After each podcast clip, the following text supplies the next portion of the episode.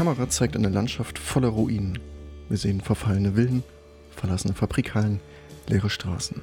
Genau hier lebt der depressive Protagonist.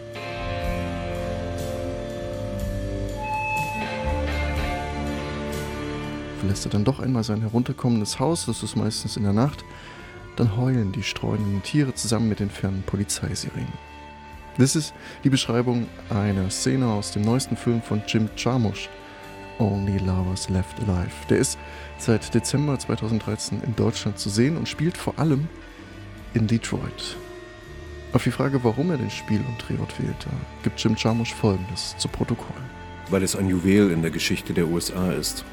Als Industriegebiet, aber auch auf dem Feld der Musik, speziell der populären Musik, hat die Stadt eine unendlich reiche Geschichte. In weniger als einem halben Jahrhundert, in sechs Jahrzehnten ist es aufgeblüht und dann. Ja, und das, was dann folgte, das ist der Zerfall von Detroit.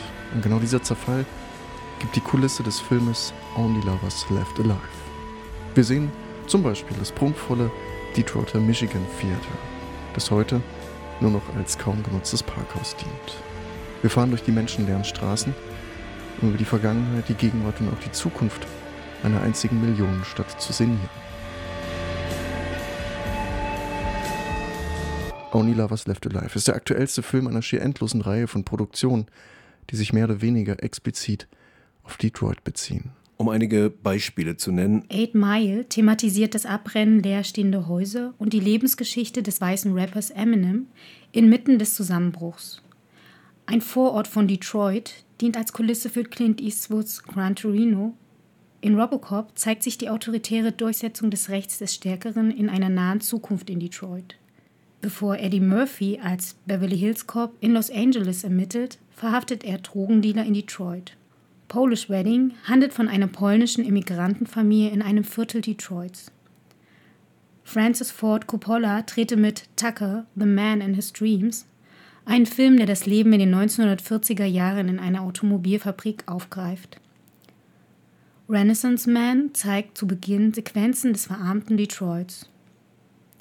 Roger and Me, des für seinen Anti-Amerikanismus vor einem Deutschland geschätzten Michael Moore, erzählt vom Niedergang der Automobilindustrie und den Folgen für die einstigen Arbeiter. Die Liste ließe sich weiter fortsetzen. Beinahe ausnahmslos ist all diesen Film eines gemein. Die Faszination für die einst blühende Metropole, die Geburtsstadt der Automobilindustrie, eine Stadt, die heute als brutalste, schmutzigste und bemitleidenswerteste Stadt der USA gilt. Die allgegenwärtige Krise kapitalistischer Vergesellschaftung ist, und das seit Jahrzehnten, nur in wenigen Städten des Westens so sichtbar wie in Detroit.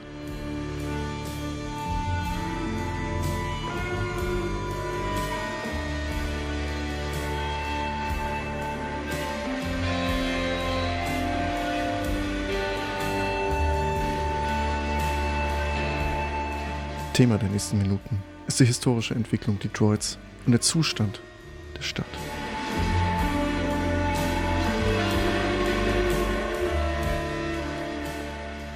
Die Geschichte Detroits ist die einer explosionsartig wachsenden Stadt, einer explosionsartig wachsenden Autoproduktion, die Menschen zu Tausenden anzog. Massen von eigentumslosen polnischen Bauern, griechischen Fischern, Baumwollpflückern aus Alabama, alle auf der Suche nach einem besseren Leben.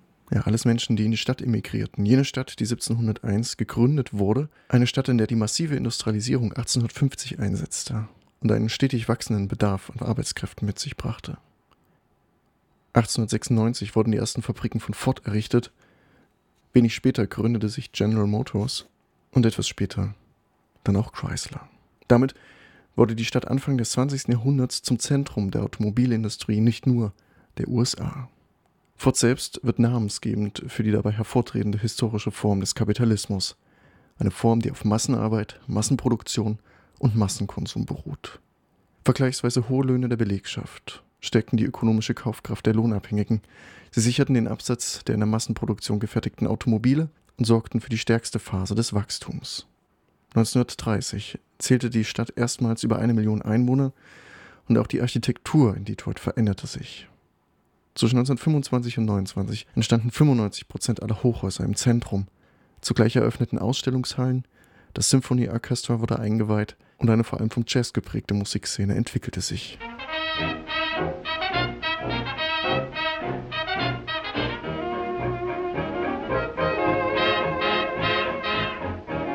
Es gab das Michigan Theatre, das 5000 Zuschauer umfasste und 1928 in Betrieb genommen wurde. All dies blieb nicht ohne Folgen für die Zahl der Bewohner. 1900 hatte Detroit knapp 285.000 Einwohner. 50 Jahre später waren es siebenmal so viele. Doch schon wenig später, also kurz nach 1950, ist der Höchststand der Bevölkerung erreicht. Detroit beginnt zu schrumpfen.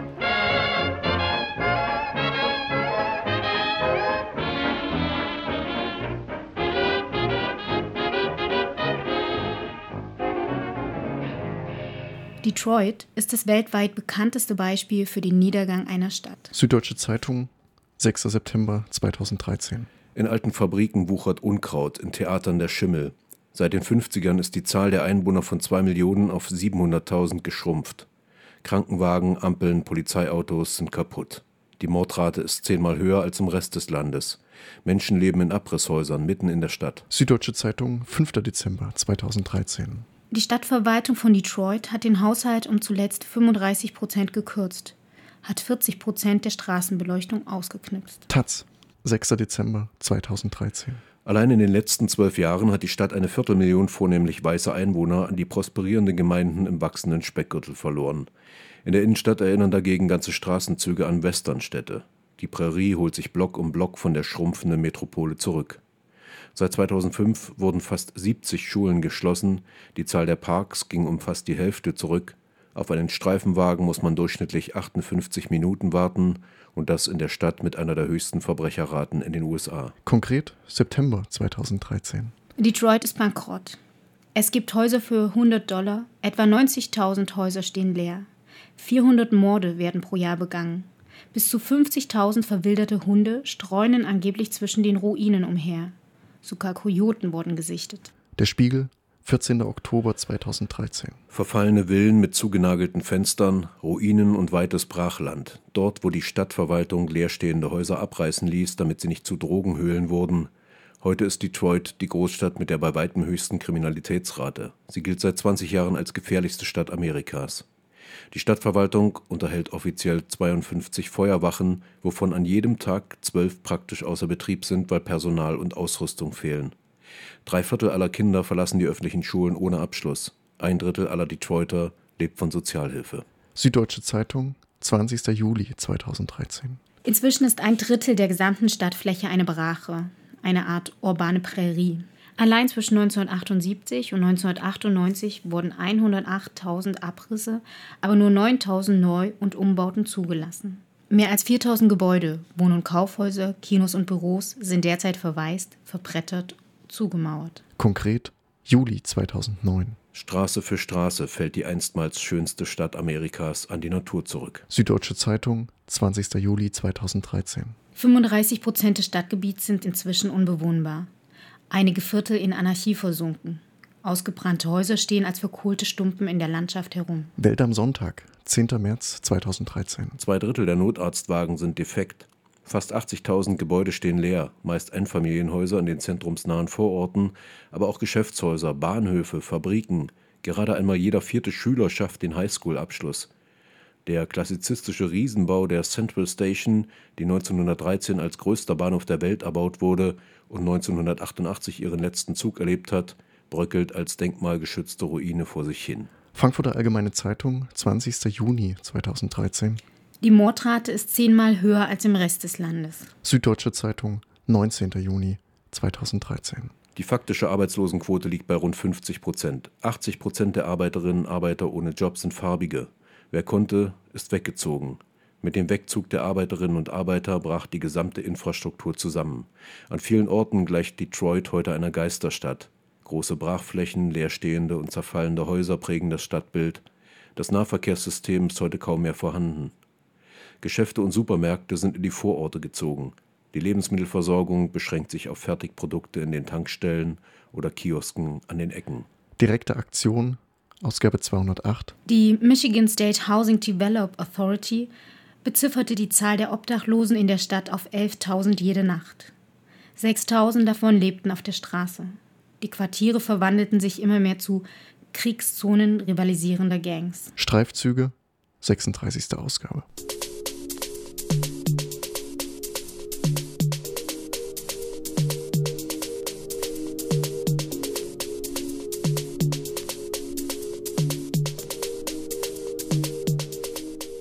Was diese Zusammenstellung aus deutschsprachigen Artikeln über Detroit in den letzten Monaten aufzeigt, lässt wenig übrig vom einzigen Glanz.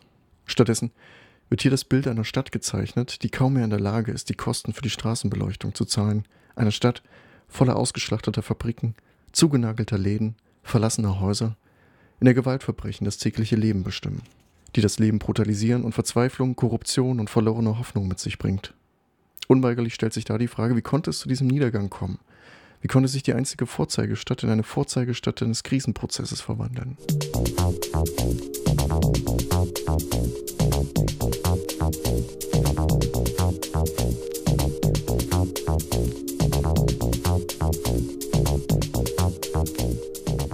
Vereinfacht gesagt, stieg dem Geburtsort des Fordismus der Postfordismus mit besonderer Vehemenz zu.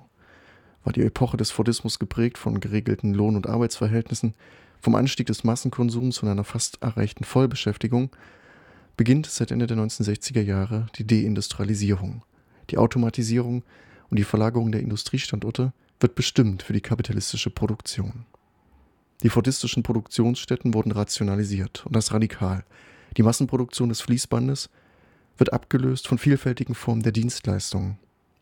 Lohnarbeiter werden formal in Selbstständige verwandelt, dabei werden einst gewerkschaftlich erkämpfte Absicherungen eingebüßt.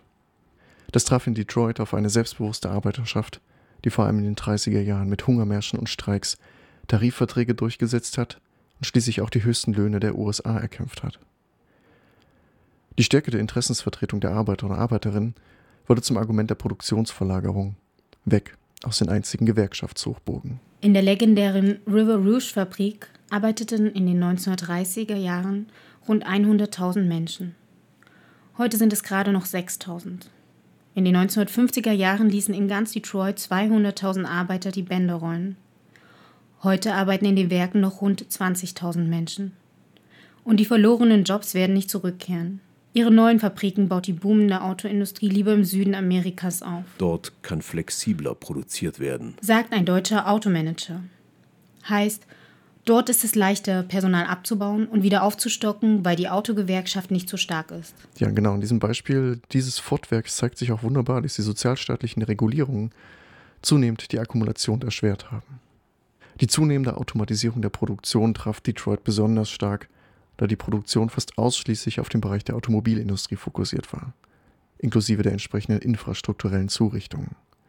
Es gibt, so sagt man, eine Monokultur mit extremer Krisenanfälligkeit. Nicht nur verlegten die Unternehmen, wenn sie überhaupt noch existieren, ihre Werksälen in die Peripherie, sondern auch die, die es sich leisten konnten, zogen weg. Die meisten Abwanderer waren weiße Detroiter. Allein in den 50er Jahren verließen rund eine halbe Million von ihnen das Zentrum, um sich im Umland niederzulassen. Detroit verlor seine Einwohner an die sogenannten Suburbs, die schnell ausbreitende Vorstädte, die geprägt sind von Eigenheimen.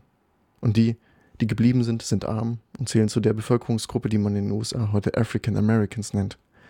Häufig sind sie beides. Zurückbleiben hauptsächlich schwarze Familien, für die ein Umzug in die Vorstadt nicht finanzierbar ist. Verständlich daher die Mahnung des ehemaligen Bürgermeisters Coleman Young, der 1987 sagte, diese Region kann nicht prosperieren, wenn sie entlang rassistischer Linien geteilt ist. Die Schnelligkeit der Flucht aus der Stadt nahm noch durch gewaltige Auseinandersetzungen zu. Riots, die bereits im 19. Jahrhundert dokumentiert sind, aber vor allem 1943 und 1967 Schlagzeilen machten, als Rassenunruhen. Nachdem Detroit über Jahrzehnte zum wichtigsten Anlaufziel für schwarze Lohnarbeiter wurde, die vor den schlechten Lebensbedingungen und rassistischen Gesetzen der Südstaaten flohen, wurde die Hauptstadt Michigans, wurde Detroit selbst zum Schauplatz rassistischer Gewalt. Im Sommer 1943 zum Beispiel erschoss die Polizei zusammen mit dem Militär 17 schwarze Bewohner, knapp 2000 wurden verhaftet. 24 Jahre später nahm die Brutalität noch zu. Nach einer Polizeiaktion brachen schwere Straßenkämpfe aus, in deren Folge 43 Menschen starben, 7000 verhaftet wurden. Außerdem wurden mehrere tausend Gebäude zerstört. Then Governor George Romney called out the National Guard. When I flew over Detroit uh, Sunday afternoon. Well, there were massive fires. It was like a battlefield. The riot was sparked by tension between black residents and white cops. It was bred by poverty, hopelessness and despair. Die Armee beendete die Unruhen nach acht Tagen. Kurz nach diesem erreichte die Massenflucht der weißen Bevölkerung in die Vorstädte ihren Höhepunkt. Die schwarze Bevölkerung dagegen sah sich einer zunehmenden Ghettoisierung ausgesetzt. Dieser Bevölkerungsexodus brachte in den letzten Jahrzehnten immer weniger Steuereinnahmen in die Stadtkasse und verstärkte die Verschuldung Detroits. Vor allem um die Renten ehemaliger Stadtangestellter zu finanzieren, sah sich die Stadt gezwungen, hohe Kredite aufzunehmen oder zu privatisieren, wie im Fall der medizinischen Notfallversorgung. Vor einigen Monaten ließ man sogar einen Notstandsmanager installieren. Auch der konnte nicht verhindern, dass Detroit im Juli 2013 Insolvenz anmeldete, mit Schulden von etwa 18 Milliarden Dollar. Es ist der größte Konkurs in der Geschichte der USA und es ist ein Konkurs, der möglich ist durch Kapitel 9 des Insolvenzrechts der Vereinigten Staaten. Da können nicht nur Unternehmen oder Privatleute, sondern auch verschuldete Städte Insolvenz anmelden.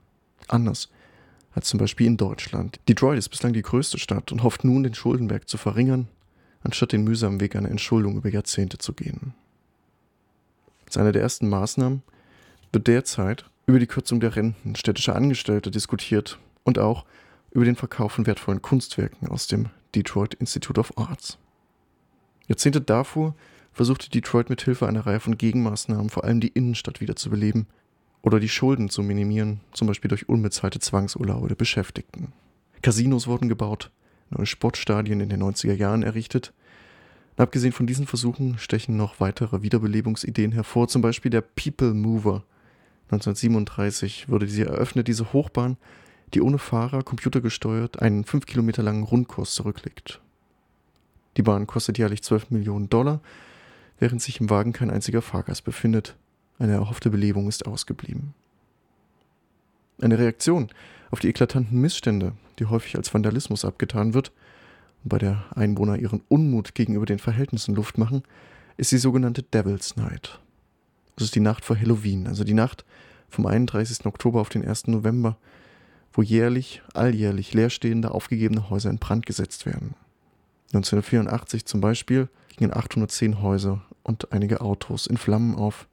Zehn Jahre später, 1994, waren es ebenfalls 800 Häuser. Daraufhin verhängte der damalige Bürgermeister eine Ausgangssperre und die ersten Autoren sprachen beim Blick auf Detroit von Zuständen, die sich mit der sogenannten Dritten Welt vergleichen lassen.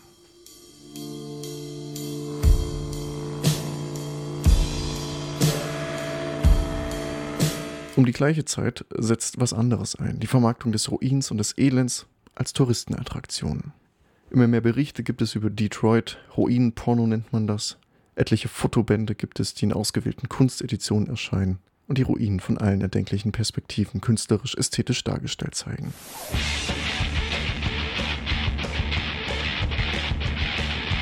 My name is Johnny Knoxville and I am in Detroit, Michigan. You see a lot of bad stuff in the press about Detroit. I can't believe there's nothing positive here. We came to see what else is going on.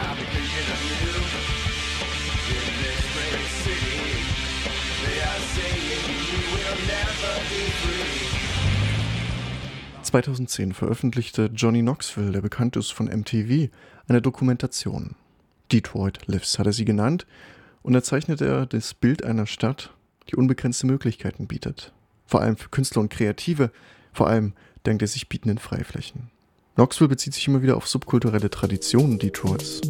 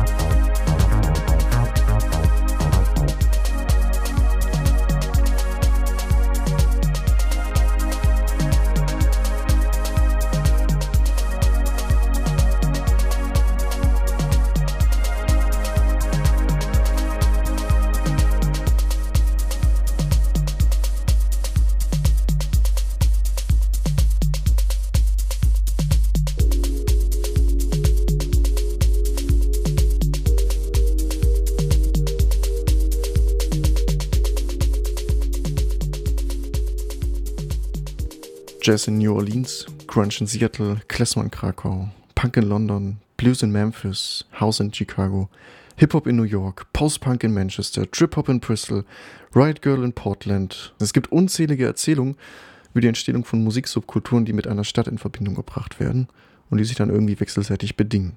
Doch es gibt kaum eine Stadt, die so stark als Ort von aufregender Musik verklärt wird wie Detroit. Jahrzehntelang war Detroit eine Hochburg des Jazz.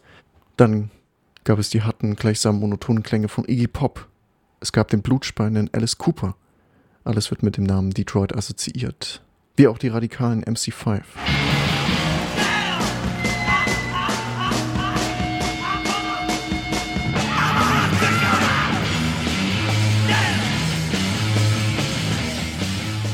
Nicht nur MC5, auch die Urväter des Techno kommen aus Detroit. Und das kommerziell erfolgreichste Label der Musikgeschichte, auch das kommt aus Detroit. Motown kommt aus Detroit.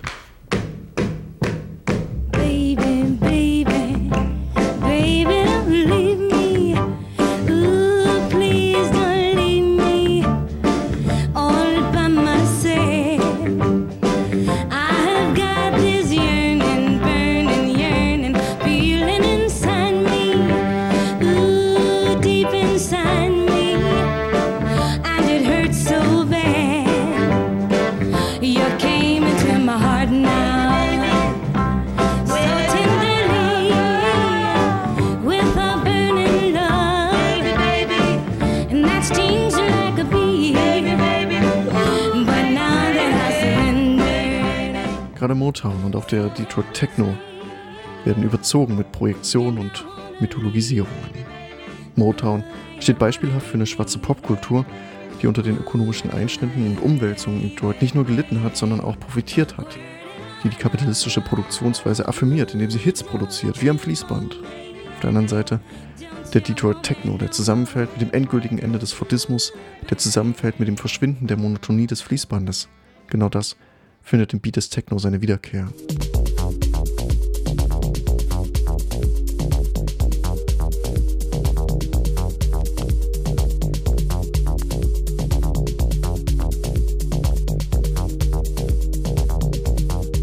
Es spiegelt sich die verlassene Innenstadt in den Ideen der dunklen, der tanzbaren elektronischen Maschinenmusik. Nun kann man an dieser Stelle sagen, das verwundert wenig, dass Detroit gilt als Symbol für eine krisengeschüttelte Stadt, für eine krisengeschüttelte Stadt im Westen. Allerdings häufen sich mittlerweile die Stimmen derer, die Detroit als Modellstadt handeln.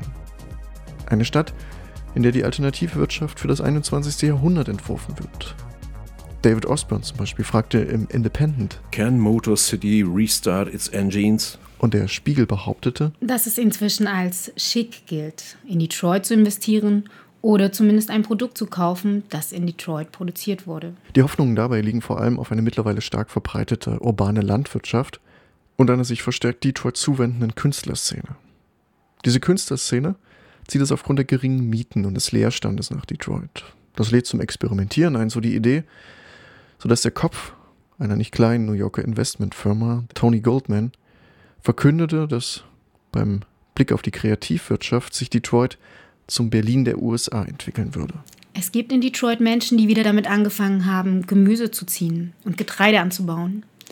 Sie sind begeistert dabei, neues Leben aus Ruinen zu schaffen.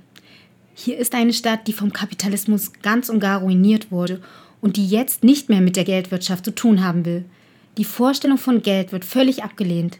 Der Tauschhandel hat wieder eingesetzt. Ja, das hat Tilda Swinton in einem Interview gesagt. Tilda Swinton, eine Hauptdarstellerin im aktuellen Film von Jim Jarmusch, Only Lovers Left Alive, ein Film, der in Detroit spielt. Und tatsächlich gehört in Detroit seit einigen Jahren vor allem eine Branche zu den Aufstrebenden. Zurückgebliebene Anwohner betreiben Ackerbau. In der ehemals dicht besiedelten Innenstadt werden landwirtschaftliche Nutzflächen besetzt. Also dort, wo einst Häuser entstanden, entstehen nun Kooperativen. Schon heute kann man auf leeren Grundstücken Highschool-Lehrer beim Heuwenden sehen und Hausfrauen bei der Bienenzucht. Das alles sei von unten und gemeinschaftsorientiert. Allerdings kann man einwenden, dass es sich dabei weniger um einen selbstbestimmten Akt handelt, sondern eher eine Reaktion darauf, dass 2006 die letzte große Supermarktkette Detroit verlassen hat. Die verbliebenen Bewohner Detroits sind angewiesen auf die Fertignahrung der Tankstellen, der sogenannten Liquor Stores, um nicht zu verhungern. Dennoch ist in Detroit eine Krise sichtbar und das seit Jahrzehnten, die eng verbunden ist mit der Ablösung des Fordismus.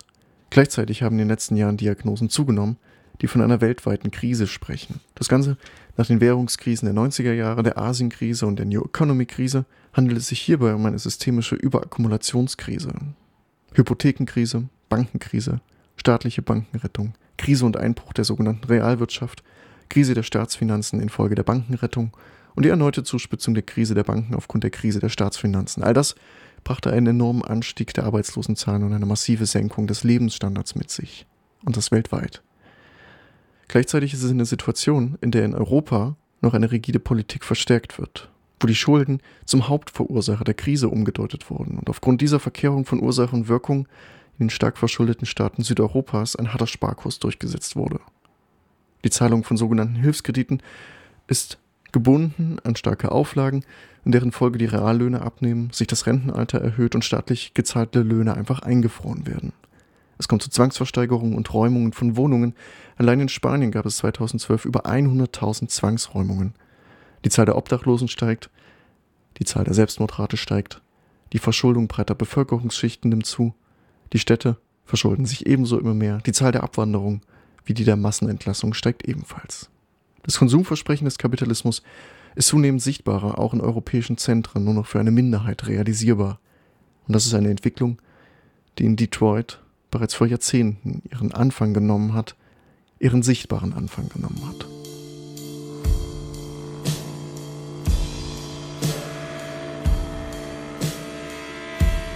Im Folgenden wollen wir den Blick werfen auf drei TV-Dokumentationen, die in den letzten Monaten, letzten Jahren sich mit Detroit beschäftigt haben und die von ihrer Grundaussage ziemlich unterschiedlich sind. Beginnen wollen wir mit der aktuellsten, eine Produktion aus dem Jahre 2014, aus dem Februar, eine Produktion für das größte Medium der deutschsprachigen Schweiz. Überleben in der US-Bankrottstadt Detroit heißt die Dokumentation, die mit den folgenden Worten angekündigt wurde. Ex-Polizist Jack ist als Ein-Mann-Bürgerwehr unterwegs. Tagelöhner Jimmy besetzte fallende Häuser und der pensionierte Feuerwehrmann Rick bangt um seine goldenen Jahre. Drei Männer in der US-Bankrottstadt Detroit. Wir leben in einem Katastrophengebiet. Der Verzweiflungsschrei stammt von Rick Pionek, einem Weißen der Mittelschicht. Eine aussterbende Spezies sei er in seiner alten Heimat, heute eine Ruinstadt, in der fast nur noch arme Schwarze wohnen. Warum nur ist die Wiege des US-Kapitalismus auf der Bahre gelandet? Und wie überlebt man in einer Pleitestadt, in der täglich mindestens eine Person ermordet wird, wo fast keine Polizisten mehr unterwegs sind und Rentner um ihre Pensionskassengelder fürchten müssen? Ja, die Dokumentation beginnt mit Sammy Davis Jr. Hello, Detroit. You've won my heart. Dazu sind alte Archivaufnahmen zu sehen. Wir sehen das Stadtpanorama, wir sehen Autos, wir sehen Fabriken mit Arbeitern. Das Ganze wird kontrastiert mit Nachrichteneinspielern aus dem Jahr 2013. ABC berichtet über den Konkurs Detroits. to file for Chapter 9 bankruptcy. Danach folgen positive Erinnerungen eines gealterten Feuerwehrmannes. Ich erinnere mich, wie ich als Junge hier mit meinen Freunden gespielt habe. Aber heute leben wir in einem Katastrophengebiet.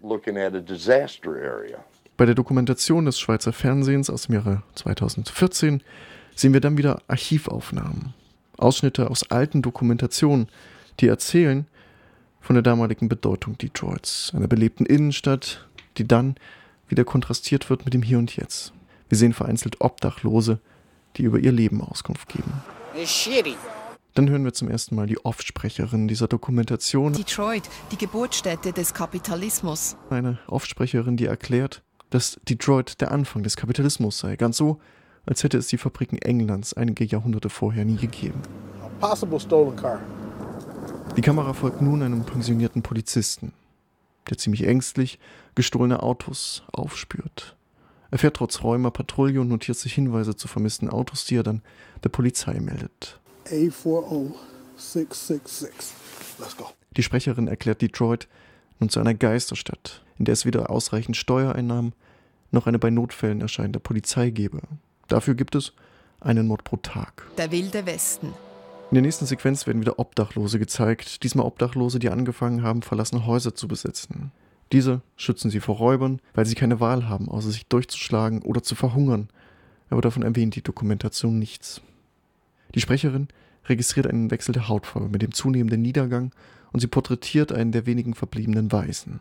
Dessen Nachbarhaus war früher ein ehemaliger Drogenumschlagsplatz, bis der Dealer ermordet wurde.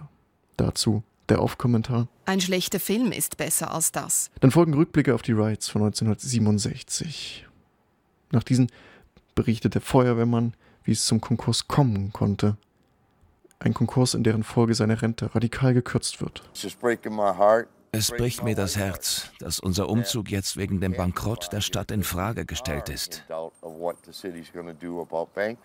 Die Sprecherin beginnt nun zu spekulieren über die Ursachen. War es ein übersteigertes Selbstwertgefühl, das Motor City auf eine einzige Industrie setzen ließ? Nun, ein melancholisches Saxophon.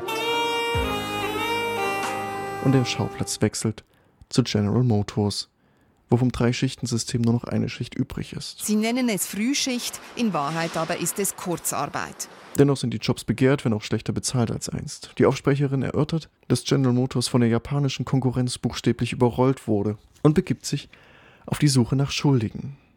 Sie findet eine ältere Mitarbeiterin, die verantwortlich ist für den Webauftritt des Unternehmens, eines Unternehmens, das nur mit staatlichen Finanzmitteln überhaupt gerettet wurde. Sie wird befragt nach den Fehlern der Konzernleitung.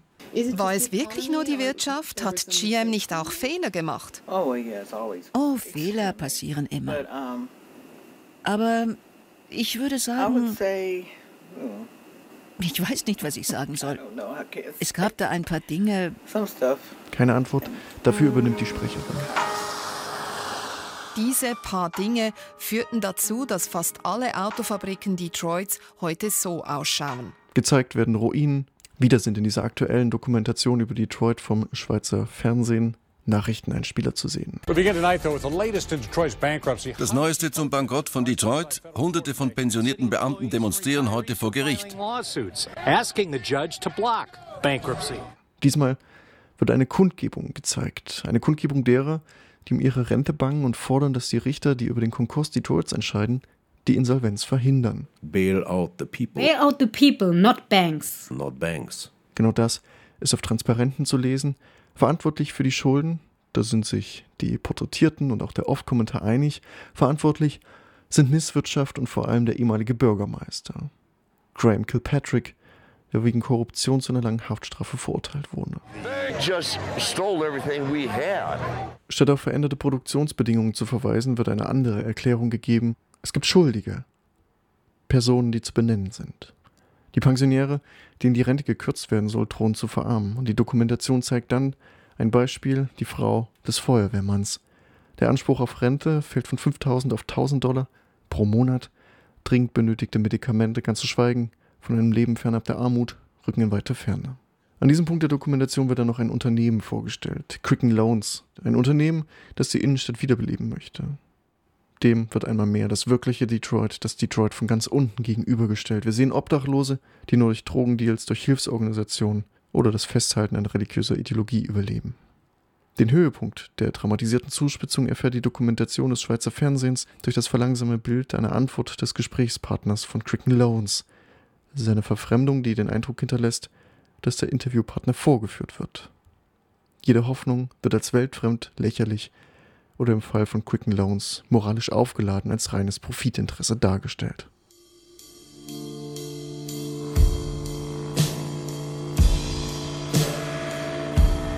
Dass die Krisensymptome in Detroit nicht ausschließlich Randgruppen treffen, sondern jeden, das postuliert die Dokumentation des Schweizer Fernsehens. Eine Dokumentation, in der der Fokus auf diejenigen gelegt wird, die unter den existierenden Verhältnissen leiden. Pensionäre, die um ihre Altersbezüge fürchten. Indem die Protagonisten bei alltäglichen Erfahrungen gezeigt werden, zeichnet die Dokumentation ein durchgehend negatives Psychogramm von Detroit, das vor allem die Ängste und weniger die Wünsche der Bewohner spiegelt. Der Eindruck verfestigt sich, dass mit dem Konkurs alles nur noch schlimmer wird, worin die implizierte Warnung liegt, es in Europa nicht so weit kommen zu lassen. Kein Wort fällt in der Dokumentation von aufstrebender urbaner Landwirtschaft. Jede Hoffnung wird mit Hohn bedacht, es wird zugespitzt, überdramatisiert und vorgeführt. Zentral ist dabei die Suche nach Schuldigen, denn Krise kann nur sein, so der Tenor der Dokumentation, weil jemand Fehler gemacht hat, weil jemand moralisch fragwürdig gehandelt hat oder schlicht zu gierig war. Ignoriert wird einfach, dass der Kapitalismus krisenhaft ist, ohne dass irgendjemand Fehler gemacht hat. Dass der Kapitalismus ein System gesellschaftlicher Vermittlung darstellt, das alle Gesellschaftsmitglieder beherrscht. Das schließt natürlich nicht aus, dass Korruption zur Verschärfung beiträgt, zur Verschärfung von gesellschaftlichen Antagonismen. Die Korruption ist allerdings eine Randerscheinung gesellschaftlicher Totalität. Die Misswirtschaft verstärkt das Elend, sie ist aber nicht die Ursache dafür. Von all dem erfahren wir in der Dokumentation nichts.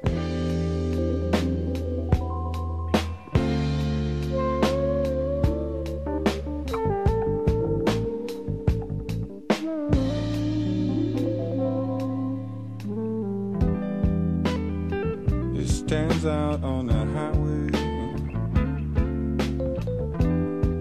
like a creature from another time. It inspires the baby's questions. What's that? For their mothers as they rhyme. But no one stopped to think about the babies survive.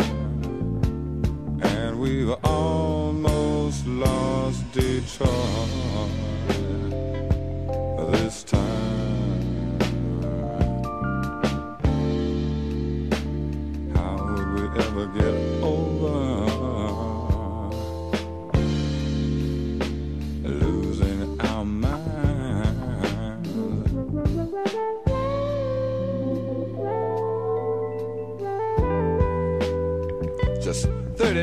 miles from Detroit stands a giant power station. It ticks each night as the city sleeps. Seconds from annihilation. But no one stopped to think about the people they would survive. And we've almost lost Detroit this time.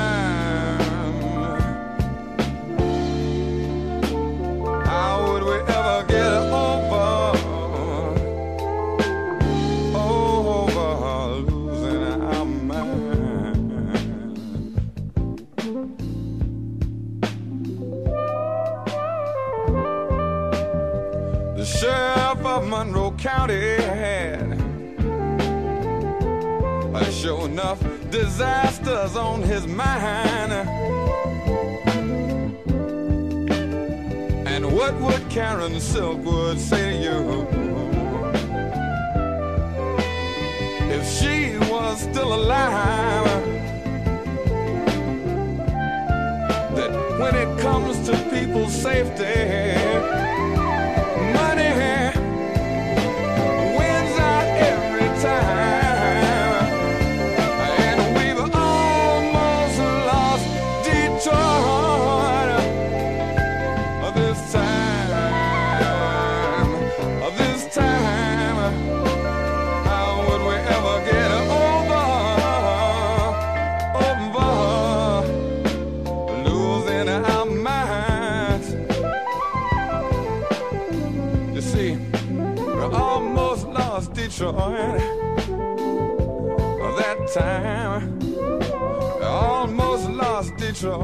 Eine zweite Dokumentation wurde ebenfalls nach der Insolvenz gedreht, also nach der Insolvenz Detroits im Juli 2013. Es ist eine neunminütige Kurzdokumentation von Spiegel TV, die im November 2013 auf RTL zu sehen war. Auferstanden aus Ruinen, Detroit erfindet sich neu, so ist der Name der Dokumentation und zumindest die Ankündigung klingt etwas optimistischer. In der Autostadt Detroit hat die Politik derart flächendeckend versagt, dass die Stadt im vergangenen Juli für bankrott erklärt werden musste. Der amerikanische Traum beerdigt in den Ruinen der einstigen Automobilhochburg. Drei Monate sind seitdem vergangen und es gibt erste Anzeichen einer Wiederauferstehung. Detroit auf dem Weg zurück.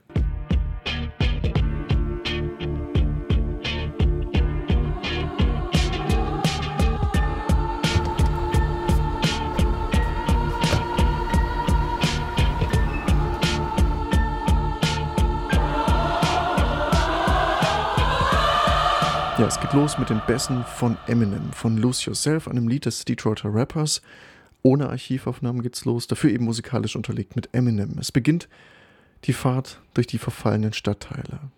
Der Fahrer ist ein Polizeireporter, George Hunter. So ist der Polizeireporter oft der Erste am Tatort, wenn die Polizei überhaupt erscheint. Dem gegenübergestellt werden Aufnahmen der Firmenzentrale von Cricken Loans, einem Unternehmen, was auf private Immobilienkredite spezialisiert ist, ein Finanzkonzern. Bei Bruce Schwartz in der Chefetage einer Baukreditfirma wird die Auferstehung der Stadt generalstabsmäßig geplant. Das Unternehmen wird als Rettung für Detroit präsentiert und hat 2010 damit begonnen, in der Innenstadt neue Büros zu eröffnen.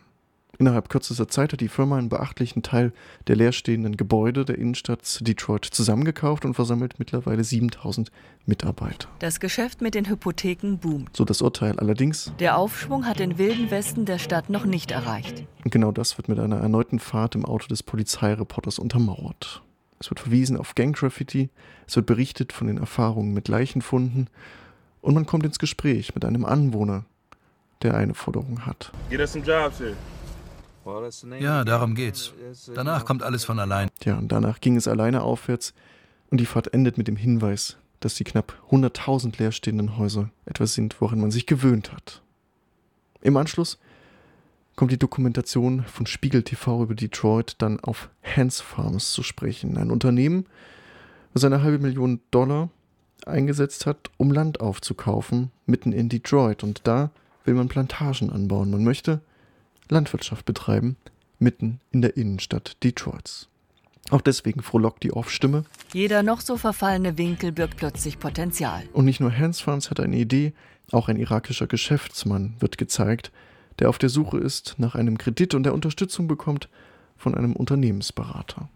Auch dann kommt noch eine Tour, man gibt sich noch auf eine Tour durch die gefährlichste Gegend. Einwohner kommen zu Wort, die von den Trümmer spielenden Kindern berichten, die von ihren Erfahrungen berichten, zum Beispiel, dass der Krankenwart sich nicht ohne Polizeischutz in die Viertel traut. Der Investor, der dabei ist, hört geduldig zu, um dann Folgendes zu antworten. Wir müssen helfen, indem wir in die Stadt investieren und Menschen überzeugen, hierher zu ziehen. Die sollen ihr Kapital in Fabriken stecken und damit Arbeitsplätze schaffen. So geben wir Menschen Hoffnung auf Jobs und eine bessere Zukunft. Seine Investition besteht aus einer geplanten Steueroase, die derzeit noch vom Stadtrat blockiert wird. Die legale Steueroase für die neuen Kapitäne des Aufschwungs. Also zum Beispiel jene, die dafür sorgten, dass 2012 so viele IT-Unternehmen wie in keiner anderen US-Stadt in Detroit gegründet wurden. Die Dokumentation verdeutlicht, dass die Stadt im Kapitalismus vor allem eines ist, eine unternehmerische Stadt, in der das Zusammenleben von notwendigen Drang nach Profitmaximierung bestimmt ist. Und genau danach richtet sich die Gestaltung aus, nach Verwertungsmaßstäben. Dabei bleibt weder die Stadt noch der Kapitalismus in einer starren Form verhaftet, sondern es zeigen sich dynamische Prozesse, Prozesse, bei denen die Pleite anderer, die Stilllegung von Überproduktion und die Möglichkeit zum verbilligten Ankaufen durch die übrigen Unternehmen bedeutet. Also, die Pleite anderer bedeutet höhere Rentabilität. Die Privatisierung Detroits ist in vollem Gang. Das Ende der Dokumentation schließt dann den Bogen nochmal zur Eingangssequenz. Durchaus hoffnungsvoll heißt es. Da ist er wieder, der amerikanische Traum.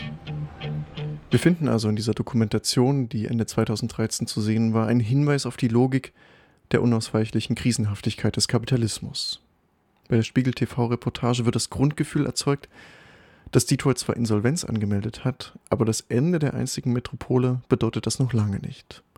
Diejenigen, die unter den Bedingungen leiden, kommen weniger zu Wort, dafür sind die hoffnungsvollen Stimmen präsenter. Es ist die Rede von einem Anzeichen einer Wiederauferstehung. Die Stadt erscheint als Zentrum der Polarisierung, wo die Parallelitäten unterschiedlicher, oft widersprüchlicher Realitäten deutlich werden. Die subjektive Ohnmacht der Menschen trifft mit der objektiven Macht des Zwangs zur Kapitalakkumulation zusammen. Ein Zwang für die Akteure, die vorausgesetzte Verwertung zu exekutieren. Nicht nur strukturelle Ungleichheiten, sondern auch die Abhängigkeit Detroits vom Investor wird ebenso sichtbar wie die Wettbewerbssituation zwischen einzelnen Städten. Daran und an das Vertrauen in die unsichtbare Hand des Marktes erinnert die Spiegel TV-Reportage.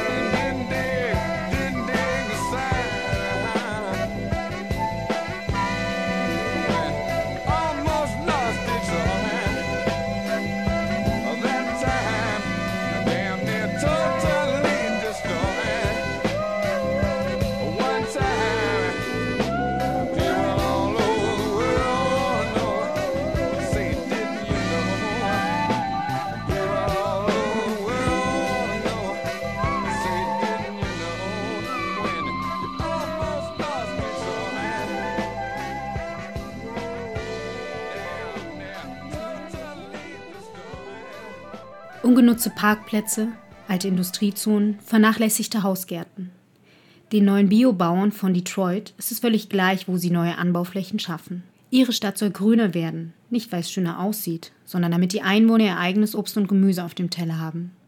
Anstatt die Hand aufzuhalten, pflanzen sie lieber Tomaten an. Das Projekt schafft Jobs und macht die Stadt unabhängiger. Bis zu 15 Prozent des Obst und Gemüses der Stadt kommen schon von den neuen Feldern der Stadtbauern. Einer der Aktivisten ist Greg Willer. Er will Schluss machen mit der Abhängigkeit vom Industrieessen. Bisher arbeiten die Bauern mit bescheidenen Mitteln, doch ihr Erfolg lockt Investoren an. John Hans zum Beispiel will 30 Millionen Dollar in die Gründung eines städtischen Handelsbetriebes stecken. Unsere Reporter haben die neuen Biobauern getroffen und dabei neben Althippies und Biopionieren auch coole Teenager entdeckt, die statt auf der Straße rumzuhängen, nun zur Hake greifen. Ja, das ist die Ankündigung einer bereits 2010 ausgestrahlten Dokumentation, die 2010 bei Arte ausgestrahlt wurde.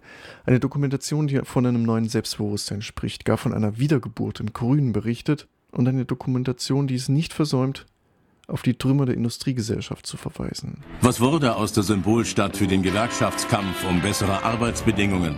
Die Art der Reportage spricht also von einer Hochburg der organisierten Arbeiterbewegung und zeigt einen früheren Mitarbeiter von Ford, den man schon mal interviewt hatte. Vier Jahre zuvor, damals hatte er sich noch optimistischer geäußert und nun berichtet er resigniert über den Niedergang.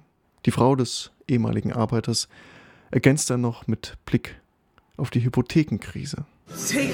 In Detroit stehen nicht nur einzelne Häuser leer, sondern ganze Landstriche liegen brach. Man nennt uns schon das New Orleans ohne Hurricane Katrina. Es folgt in der Art der Reportage über Detroit die Erinnerung an den Prozess der Schrumpfung seit den 60er Jahren. Das Ganze wird vermittelt durch den Offsprecher. Der Niedergang wird so dargestellt, als wären die Riots von 1967 die Hauptursache. Wir befinden uns dann vor einer ehemaligen Schule, die gerade abgerissen wird, und wir sehen den Fotografen Michael Ragland, der erzählt von einst blühenden Vierteln. Als ich 1962 nach Detroit kam, war diese Schule nagelneu. Eine schöne Schule in einem blühenden Viertel mit hübschen Häusern. Heute sieht man hier nur noch Brachland und verfallene Gebäude. Geschäfte, Firmen und Einwohner, alle ziehen weg. Das Ganze wird mit Hilfe einer aufgezeichneten Verteilung von Lebensmitteln filmisch unterstrichen. Die Zahl der Hilfesuchenden sei bei der Essensausgabe explodiert. Im Winter kam es fast zum Aufruhr, weil die Lebensmittel nicht ausreichten. So ergänzt es der Offsprecher der Arte-Dokumentation über Detroit. Es gibt aber auch Hoffnung und die liegt in der Landwirtschaft, in der urbanen Landwirtschaft, die im Aufschwung sich befindet.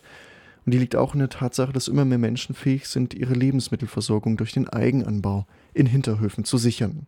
So jedenfalls liegt es die Arte-Reportage nahe. Und sie porträtiert dann eine, die Gemüse für den Eigenanbau anbaut. Jackie Hunt. Es wird erklärt, dass es eine Gebühr gibt von 200 Dollar und nach dieser Gebühr kann man einfach vor dem eigenen Haus um das eigene Haus anpflanzen. Die Gärten schließen eine Versorgungslücke in der Stadt, die durch die Schließung sämtlicher Supermärkte entstanden ist und Detroit zu einem sogenannten Food Desert, einer Lebensmittelwüste machte. Darauf gab es eine Reaktion. Es schlossen sich Kooperativen zusammen als Zeichen gegen die fortschreitende Zerstörung. Zum Beispiel das Netzwerk für Nahrungssicherheit. Die brachliegenden Flächen und Strukturen werden in der Dokumentation als Herausforderung beschrieben, als Herausforderung, das Neue zu gestalten. Wir müssen lernen, selbst für unsere Nahrung zu sorgen. Gesunde Ernährung und urbane Landwirtschaft sind wie eine neue Revolution. Ja, so verkündet es dann auch einer der Aktivisten, und der Aufsprecher berichtet fast schon euphorisch. Für Nevera ist dieser Garten eine Oase in der Lebensmittelwüste und die Chance für die Einwohner von Detroit. Eine Oase, die eine selbstbestimmte und nachhaltige Restrukturierung der Innenstadt mit sich bringe, durch die Bewohner. Ich sehe kein Problem darin, dass die Supermärkte aus Detroit abgewandert sind. Das gibt uns die Gelegenheit, uns selbst zu versorgen. Wir warten nicht darauf, dass uns hier jemand zu Hilfe kommt. Wir helfen uns selbst. Knapp 1500 sogenannte Urban Farms gibt es mittlerweile in Detroit. Einige davon werden vorgestellt in der Dokumentation von Arte. Es wird zum Beispiel eine vorgestellt, die nicht nur Brachflächen versucht anzubauen, sondern gleichzeitig Schülern Grundlagen der urbanen Landwirtschaft vermitteln möchte. Der Film zeichnet ein Bild einer Gegenbewegung von unten, einer Bewegung, die die Krise und Zerstörung nicht als Naturschicksal akzeptiert und die Auflösung des Alten als ein Gewinn für neue Möglichkeiten interpretiert. Genau in dieser Diktion versteht sich auch eine Schule, die knapp 320 werdende Mütter oder minderjährige Mütter unterrichtet. Auf dem Lehrplan steht die Beschäftigung mit Landwirtschaft, auf dem Lehrplan steht der Zugang zu Naturwissenschaften, aber auch Hauswirtschaft und Sexualkunde. Interviewt wird die Direktorin. Vor ein paar Jahren standen wir noch kurz vor dem völligen wirtschaftlichen Zusammenbruch. Heute wäre es sinnvoll, wenn jeder in seinem Garten etwas Gemüse anbauen würde. Wenigstens meine Schülerinnen sind darauf vorbereitet, sich den Sommer über selbst zu versorgen. Dass sich das auch ökonomisch rentieren kann, beweist ein Landwirt, der ebenfalls in der Art Dokumentation porträtiert wird. Ein Landwirt, der unweit des stillgelegten Bahnhofs seinen Acker bestellt. Ich kam vor fünf Jahren hierher. Damals war noch ein Großteil hier mit Bäumen überwuchert. Dort stand ein Haus, da auch. Und das dort ist kurz vor dem Einsturz. Die beiden dahinter sind noch gut in Schuss, aber insgesamt stehen hier nur noch ein Zehntel der Häuser. Dieses Land lag brach. Also übernahm ich es. Es gehört der Stadt. Ich habe es sozusagen besetzt. Greg war früher Kunstlehrer. Dann entschied er sich aus ökologischer Überzeugung und Liebe zu gutem Essen für die Landwirtschaft. Heute ist er ein erfolgreicher Unternehmer. Zurzeit verdiene ich 300 Dollar in der Woche. Wenn hier der Bauernmarkt beginnt, verdiene ich 600 bis 800 Dollar. Und wenn die Saison für Basilikum und Tomaten beginnt, sind es sogar 1200 Dollar in der Woche. Ich lebe viel besser und verdiene mehr, als ich vorher als Lehrer verdient habe. Dabei hilft ihm ein Vermerk. Der Vermerk aus Detroiter Anbau auf der Speisekarte ist inzwischen ein Verkaufsschlager. Bei all dem Gezeigten schwingt vor allem Hoffnung mit. Hoffnung, dass die Innenstadt wieder Bedeutung gewinnt gegenüber dem Umland. Hoffnung auf eine Regenerierung, auf eine Steigerung der Attraktivität. Wenig begeistert zeigt man sich allerdings von der Initiative eines Milliardärs, John Hans, der potenzielle Mitarbeiter für einen niedrigen Stundenlohn anstellen möchte. John Hans, ein Detroiter Milliardär, der mit Investitionen ein Vermögen gemacht hat, steckt 30 Millionen Dollar in den Aufbau eines kommerziellen Landwirtschaftsbetriebs. Durch die Umstrukturierung in der Automobilindustrie wurden viele Facharbeiter arbeitslos. Das Lohnniveau ist hier ähnlich wie in der Landwirtschaft.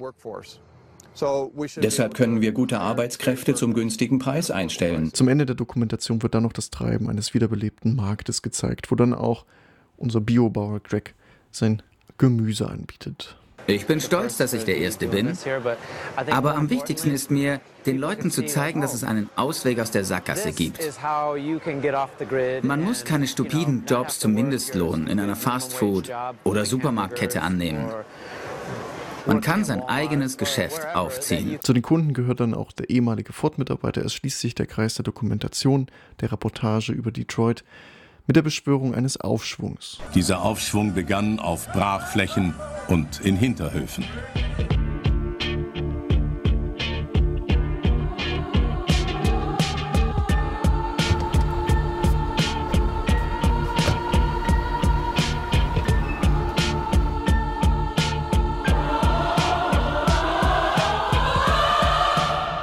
Staatliche und städtische Ausgaben werden zurückgebaut. Und das geht einher mit Anforderungen. Unbezahlte ehrenamtliche Tätigkeit für das Gemeinwohl, das soll geleistet werden. Eine Tätigkeit, die die Art der Reportage so bewundernswert findet. Anstatt die Hand aufzuhalten, pflanzen die neuen Landwirte lieber Tomaten an. Coole Teenager, die statt auf der Straße rumzuhängen, nun zur Hake greifen. Die Stadt wird als Zentrum der Selbsthilfe präsentiert. Eine Stadt, wo neue Humanressourcen freigesetzt werden. Und das im Zeichen der notgedrungenen Freiwilligkeit.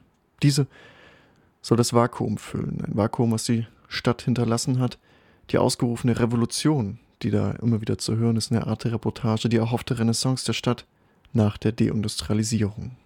Dummerweise wirft genau das die Einwohner zurück auf subsistenzwirtschaftliche Lebensformen. Das wird in Dokumentation verklärt als solidarisches und kollektives Handeln, als soziale Empathie. Es wird angepriesen, als würde diese Form der Vergemeinschaftung auf bewusste Entscheidungen beruhen.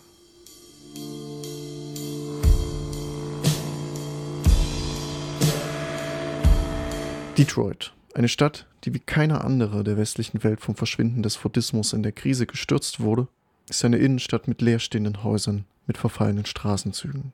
Eine Stadt, in der ein Exodus eingesetzt hat an überflüssigen Arbeitskräften, wo die Einwohnerzahl dramatisch geschrumpft ist, die fast ausschließlich von Afroamerikanern bewohnt wird, die unter der Armutsgrenze leben.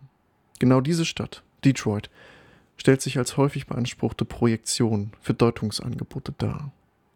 Projektion für Deutungsangebote der weltwirtschaftlichen Krisentendenzen und dem Umgang mit genau diesen. Die Riots des Sommers 1967 waren sicherlich nicht die letzten Aufstände gegen die Ungleichheit gewesen, aber nicht nur das interessiert an Detroit, sondern auch die Tatsache, dass die Warenproduktion nicht allein dort, hier aber früher und offensichtlicher als anderswo, sondern weltweit in eine tiefe Krise geraten ist. Genau das macht Detroit für verschiedene Krisenlösungsansätze so attraktiv. Zum einen als Warnung vor der Annäherung an jene Verhältnisse, als Erinnerung an das Vertrauen in den Markt und die scheinbare Naturgesetzmäßigkeit des Kapitalismus oder, und das ist die dritte Variante, als ideologisch aufgeladene Suche nach Alternativen im Bestehenden.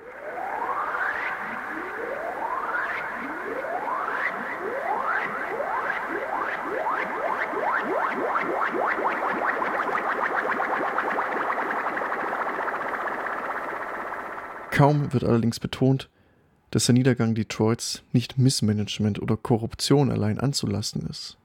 Mehr noch, in allen Dokumentationen werden Symptome und Ursachen ignoriert, sie werden verdreht und verklärt, wenn sie denn überhaupt zur Sprache gekommen sind.